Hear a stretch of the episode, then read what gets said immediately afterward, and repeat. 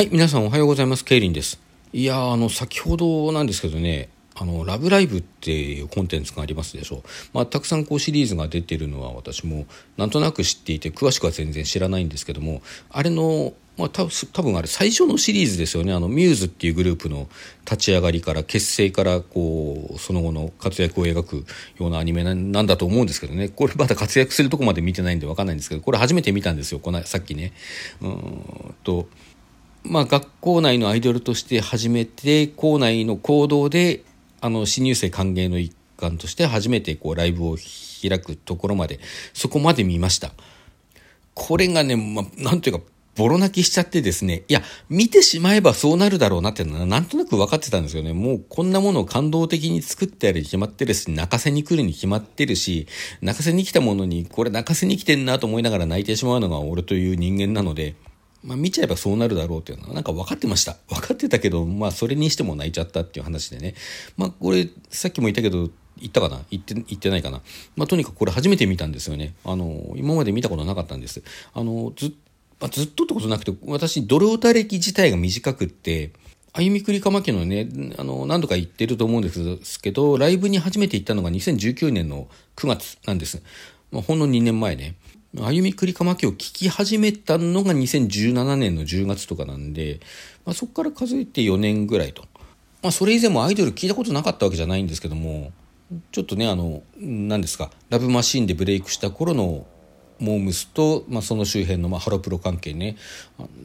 ミニモニが出て少し、なんか、ミニモニの最初の CD ぐらいまでは聞いてましたね、その周辺の曲も含めてね。それから、えっ、ー、と、AKB はね、ちょっとまあアニメを通して、まあちょっと聞くようになってとか、ちょっと一部の曲だけをね、聞いて、よく聞いていたこともあるし、その辺の曲は今でもよく聞きます。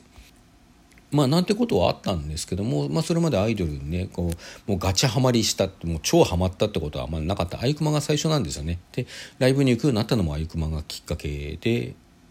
まあそれまではこうライブに行こうっていう発想そのものがなかったですね。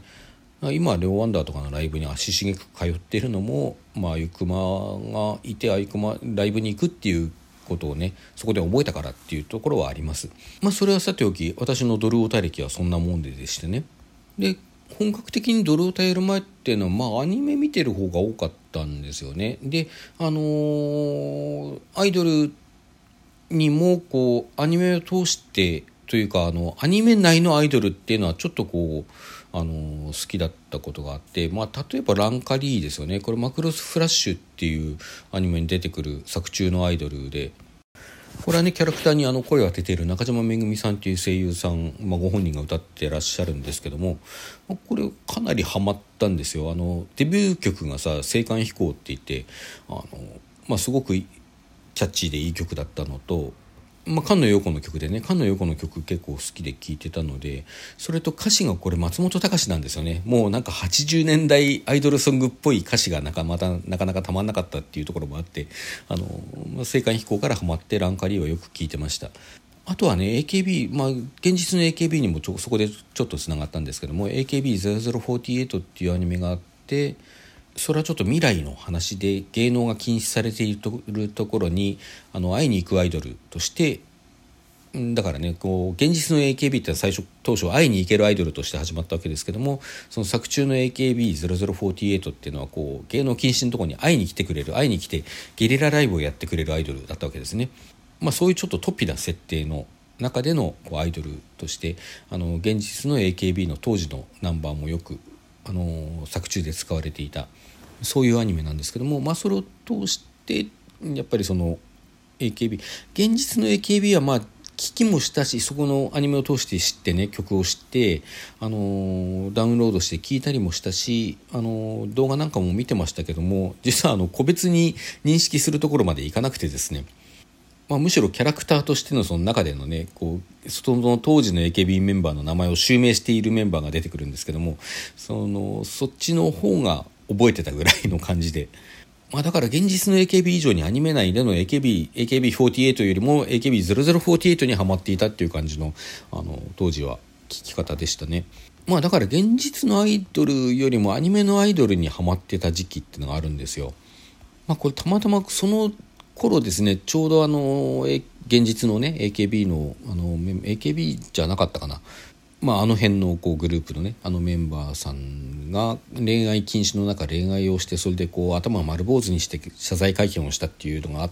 たでしょう。覚えてらっしゃいますかね。もうその件がものすごいショックであのなんかねこうアイドルを消費するっていうのが搾取の側面があるなってことをものすごい可視化した事件だったと思ってるんですね。事件っていうのはちょっと不適切かな、まあ、そういう事柄出来事だったと思ってるんですよ。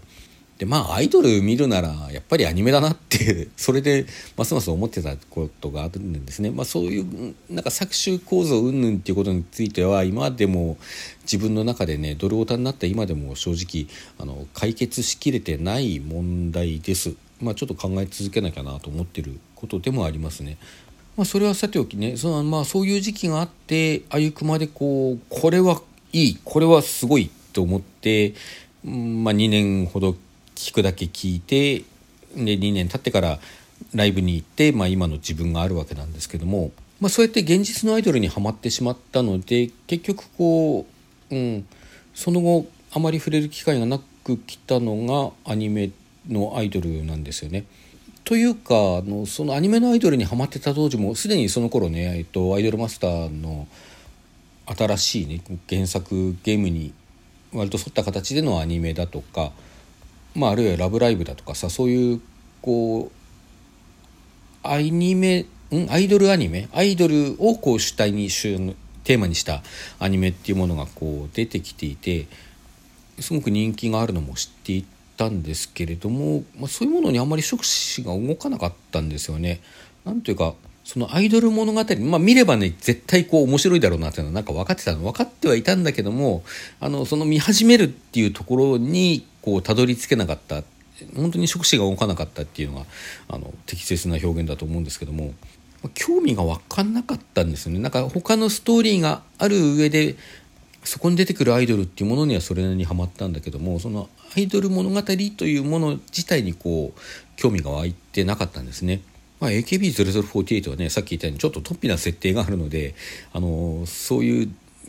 アイドル物語というものとはちょっと別の観点で見ていたところがあってまあでも結果的にはこう舞台がちょっと突飛なだけであの王道のアイドルものだったような気はしますけどねまあそんな感じでずっと来た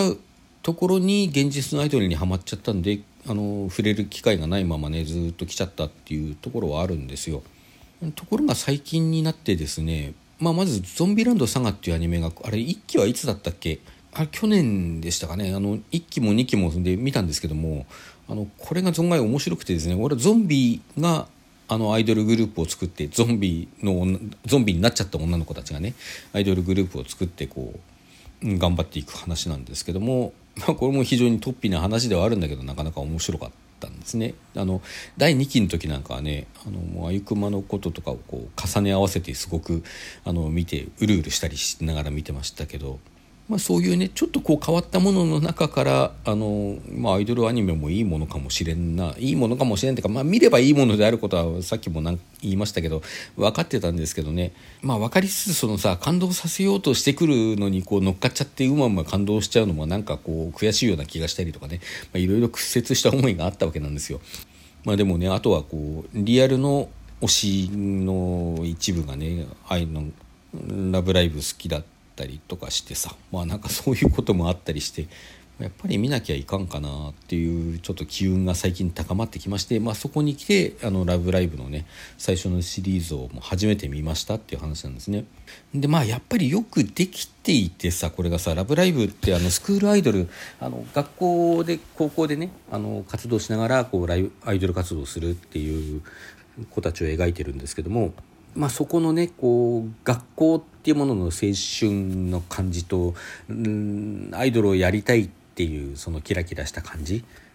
これも非常にうまいことをこう重ね合わせていてですねなんか、うん、こうアイドルものであると同時にやっぱりこう青春ものっていうかさあの青春部活ものみたいなね高校部活ものみたいなものにも通じるようなところがすごく強いんですよね。だからアイドルっていうところに特に共感しなくてもなんか感動させられてしまうようなこう作りになっているわけですね。そしてまたこう表現するっていうことについてのまあおそらく今後それだけでない部分がたくさん描かれていくと思うんですけどもこう表現するっていうことに対してのプリミティブなこう欲求とその欲求をあの形にするという、うん、快感これが今のところ非常にストレートに描かれていて、まあ、何かしらそういう経験がある人にはちょっと刺さるような作りになっていると思いますね。そしてまああの古い作品なのでネタバレしてもいいかな、まあ、でも一応やめとこうか一応やめとこうか。まあ、ただねその最初のライブをこう行った時のその、うん、顛末っていうのが、えー、なんだろうな特にアイドルじゃなくても音楽じゃなくても、うん、何かしら表現しようその表現したものをこう世に出そう何らかの形でね世に出そうとしたことのある人出したことのある人ならなんかこうすごい刺さるようなあのそういう描き方になっていたと思いました。私は実際あの先日ねあの参加したばかりの文学フリマ東京なんかのねそういう時のことをちょっとやっぱり思い出しましたね。で自分がこうのを書いていくっていうことに対するねまあそのモチベーションというか情熱というかねそういう部分のこともなんかすごく深く考えさせられるような内容でした、まあ、まだねあの始まったばかりっていう感じなので